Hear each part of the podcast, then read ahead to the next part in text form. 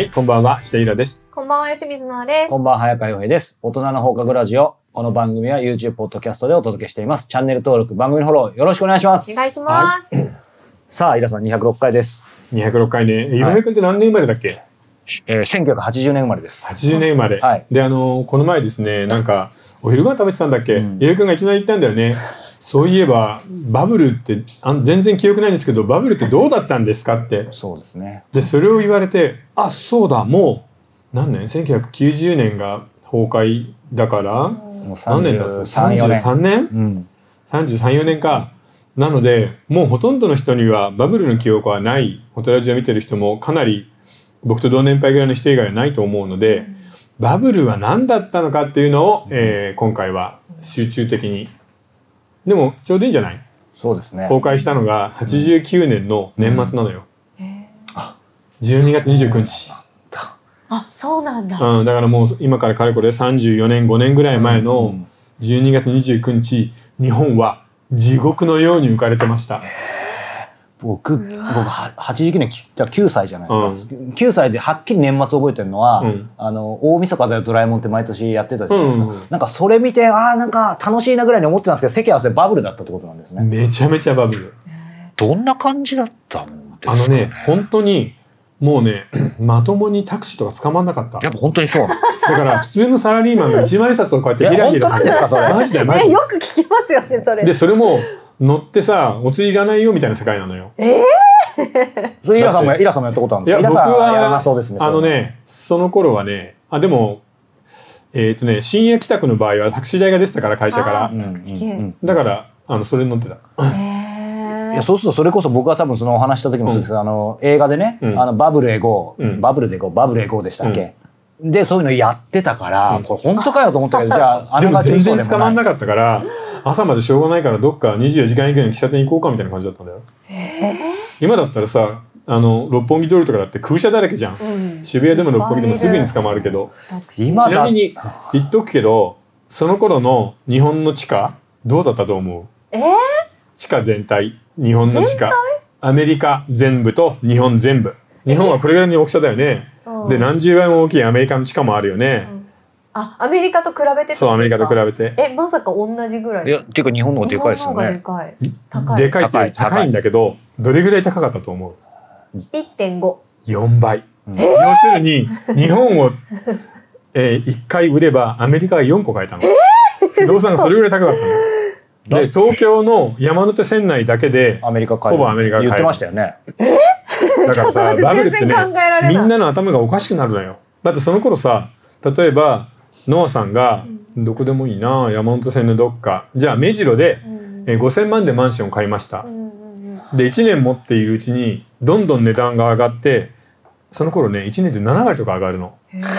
だからノアさんはな5000万でマンション買うじゃない。1年経つとそれが5、7、35だから8500万で売れる。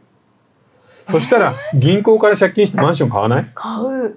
みんなそれをやった。それをみんなやっったの。株もマンションもそちょっと悲しくなりましたよ僕さっきね、うん。タクシーの話聞いてその満札で捕まんないって言ってたじゃないですか、今の僕の発想だったら、うん。あなんかもう急遽ウーバーみたいなのやってやれば超儲かるじゃんとか思うんですけど、その時はそんなことする必要もなかったってことですねみんな。もうみんな、稼がないとかないわけですねだから。えー要は、あの、借金しても買えば土地は絶対に上がる、株も上がるって、うん。頭から信じ込んでたから、そういう発想がない。うんあぶく銭だけ掴もうとして、自分で頑張って働こうなんて人間はあんまいなかった。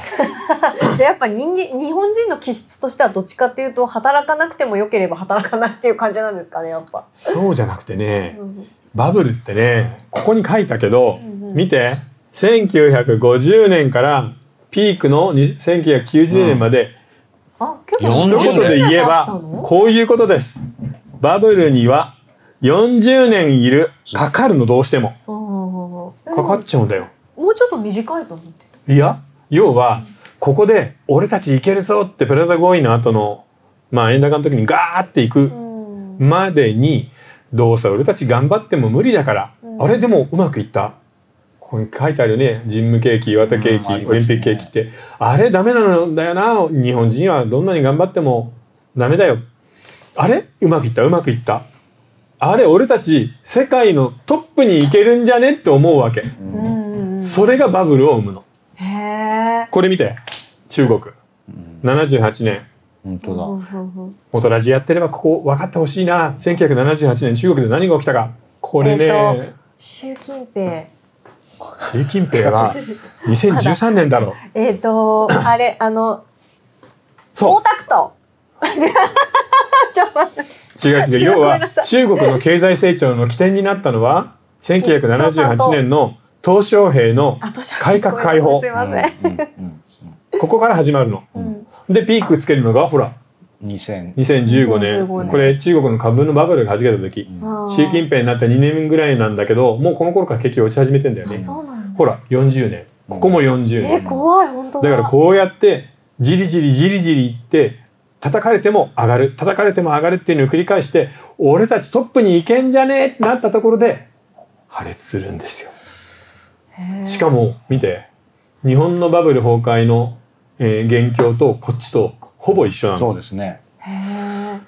えなんかすごいアホな質問だったら申し訳ないんですけど、うんいいよ。あのうん。バブルの時ってうん。当然物の値段も上がるじゃないですか、上がるね。だけどそのお金に円の価値も高い状態ってことなんですか？そしたらインフレでもデフレでもなくてうん。単純にそれはまた別のそのバブルっていうことそう緩やかなインフレは起きてるけど、うん。株や土地はそれよりもはるかな勢いで上がっていくわけ。ん。だって年率70%とかだもん。比率70%は本当すごい。なだからさつい最近まで中国人ってなんであんなにお金があって不動産バカバカ買うんだろう。わかるよね、うん。中国の国内のあマンションがどんどん値上がりしてるからそれを銀行に担保に差し出して借りてきたお金で日本でもさらに投資をする、うん。だから元の不動産の値段が下がったら最近中国人旅行には来てるけど爆買い誰もしてないじゃん。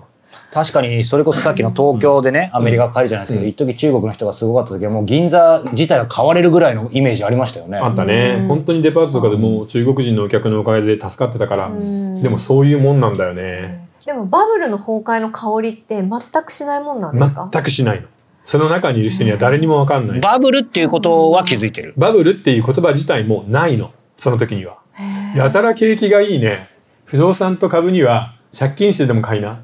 でもその投資としてはやっぱりその上がる時にその不動産を買って、うん。えっとどんどんその買っていって資産を増やすみたいなことって理屈としては正しいじゃないですか。もちろん正しいよ。しかもそれは言っとくけど40年続いてるからね。そうですよ、ね。40年間続いてお父さんに聞いてもおじいちゃんに聞いてもいやー大丈夫土地だけは買っとけば必ず上がるからってうん40年続けて誰も彼もが成功してきた時にここはバブルの崩壊ですって言って売れる？売れない。だからみんな死んだわけ。でもなんか俺らバブル経験してないけど、うん。でもほら超ちっちゃいミニミニバブルっていう意味ではねイライラさんのおかげで、うん。あの投資信託とかね。あいろいろコロ コロナ。そんなのバブルのいやいやだけどだけど何が言いたいかっていうとバブルにいざこう人ってやっぱりほらそれで儲かったりすると、うん分かってても続くみたいに思いたいしつまりと投資信託とか銀行だったら0.00何パーセントがね、あの投信だったら何パーセントもしくはこのコロナで20何パーとか僕らついたりしてるもんもあるわけじゃないですか、うんだからやっぱそういうのなっちゃうとよくも悪くも数字っていうのは人をこうやっぱ麻痺させるんだなって思って。それにうん。人間ってたまたまついててうまくいったことが自分の実力だって思うんだよね。思いたくないけどねいやでも面白いでしょう。んだからそう40年かけて国民全部がイケイケになってよし世界のトップ狙ってやるぜってなるまでにはこれがないと無理なんだよね、だからどこの国も何十人でもかけるわけ。だって最初は自信全然ないよ、うん。1950年の時にはこの時言っとくけどさ第二次大戦の前より貧しいからね、うん。GDP とか、うんうんあの、ちょっと本誌から外れるかもしれないですけど、40年をかけて上がっていくってあるじゃないですか。うんで、まあ、お落ちると。うんで、えっ、と、逆にこれ、そっからまたバブルが、いわゆる始まるみたいなものは何年かかるのかとか、そもそもバブル作れるのかってこともあるし、あと40年で逆に周期もどういう感じなのかな、うんみたいな。うんうんこれに関してはね分かんないんだよねやっぱりわかんない。わかんないどこの国でも必ずバブルはあるんだけどただ基本的に、えーここで40年かけてできたものはまた30年ぐらい一世代かけないと、みんなが覚えてるわけよこの時の失敗を、これをみんなが忘れないと次のバブルが起きないの、じゃあ単純に人間の、あの、喉元すぎればみたいな。そう。だからこれを経験したここのバブルで散々な思いをしたおじいさんたちが死んで若い人たちが入ってきて今はだからインデックスファンドのバブルが起きてるのかもしれないね。うん。ですよね。ちなみにうん。日本の歴史上でうん。バブルってこの時だけだったんですか、本当のバブルはこの時だけ。ああそうなんですね。もちろん後期期っていうのはあるんだよ。例えば明治維新で、えー日露戦争で勝った。うん。賠償金いっぱいもらえた、うん。みたいなバブルは当然あるんだけどそういうのは後継期ぐらいで地獄のようなこんなバブルではないよえだってアメリカが4個買えるんだぜそうですよね。え、まあじゃあ明らかに目に見えて違うんですか？後継期とバブルって。でも分かんないのか？その中にいるのわからないその中にいるとわからないんだけれど、えー一部の状況例えば株とか不動産とか要するに資産が異常な値上がりをする時にバブルっていうの。でそのものに関してはいろんなものがバブルになってんの。あのチューリップバブルってあるんだよねオランダには。うんチューリップ1個が、えーチューリップ変わったチューリップの種1個家が1軒。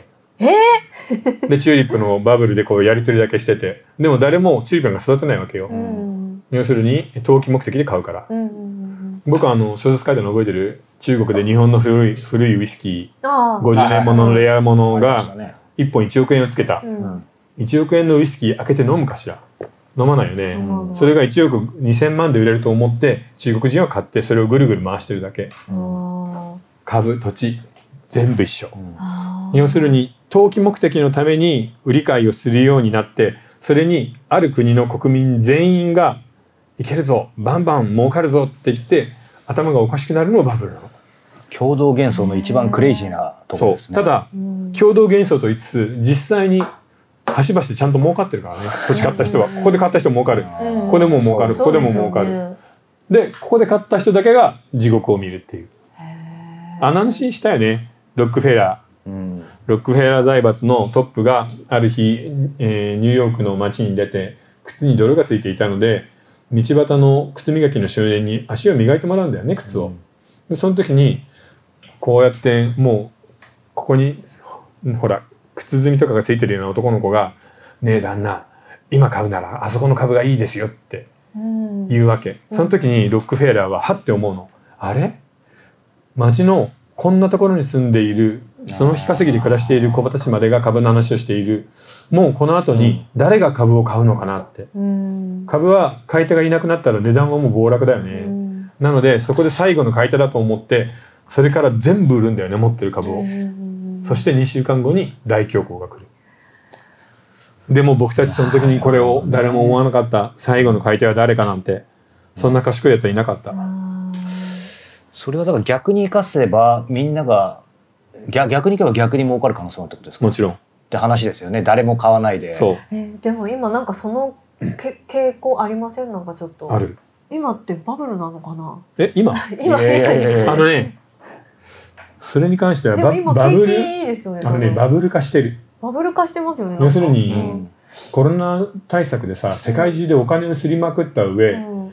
あのお町のお店とか会社が閉まってるんで景気が悪いじゃない、うん。お金をすりまくった上金利も下げているから、結局土地とか、えー株に関しては世界中で上がってるじゃん、その部分のコロナバブルみたいなのは本当にまだあるよこれぐらい、なんかちょっとありますよねそういう雰囲気が。うん、えー。えじゃあなんかそこも弾ける可能性あるってことですよね今。ただその今アメリカの運営がうまいからね。だからパウエルさんが最近も言ってるでしょ？ううん。んその金利に関してはうん。インフレがあれだけどまた上げるかもしれないよ下げるかもしれないよみたいなことで、うん。要はあれでうまく誘導しながらソフトランディングさせたいわけ。コロナバブルが弾けるのを。そう。だからまゆったりゆっくり落としたいわけ。でなるほど。ゆっくり落とすことでインフレも収めてで経済のショックにもならないようにっていうすごい難しいことをやってるの。そういう目的があるんだからパウエルさんのおじいちゃんって言うけど本当にものすごいプレッシャーなんだよ。そうなんだ。はっきり言ってバイデンよりパウエルさんの方がめちゃ大変だと思う。っていうだかもう休ませてあげてくれよ、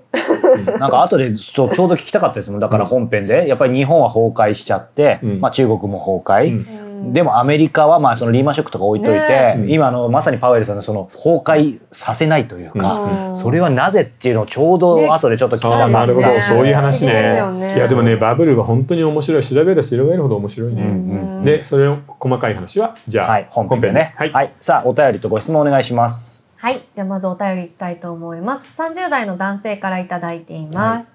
えー、おとらじ200回おめでとうございます。はいざまえー毎週木曜日が自分の中の安全基地になっています。おお嬉しいねうん初回から有料登録をし、早4年が経ったのかと思うとびっくりです。マジかありがとう おかげさまでじゃあ最高のファンだおかげねさまで生きてます。すごいうんえーペイしていく上でせ再生数が重要なのは重々承知での上ですがこれからもお三方の金銭に触れる企画楽しみにしています、毎週の癒しをありがとうございます。ということで。す嬉しいです。ねわ嬉しいね。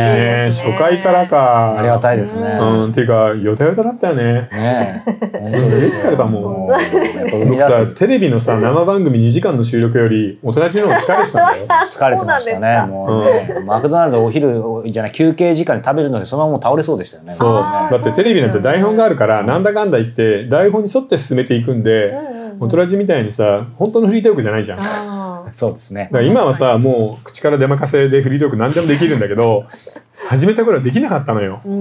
地獄だったなこれじゃあイラさんも僕らもなんかそういうトーク上がってるってことですかね。そうだね、僕な。んか今さ公演1時間ですなんか喋ってとか言われたら何の用意もなく手ぶらでパッて上がって1時間喋れる。もともとできそうですけどそんなことないですか？いやでももうそれについて自信がついた。ああなるほどじゃあイラさんにも貢献ねできてるということで嬉しい4年限りですが。でそういうね時間なんですね、そっかそんななるか、うん。ねはい。はい、では質問です。うん。30代女性からいただいています。えーこんにちは。新しく仕事を始めた方がいいか迷っています。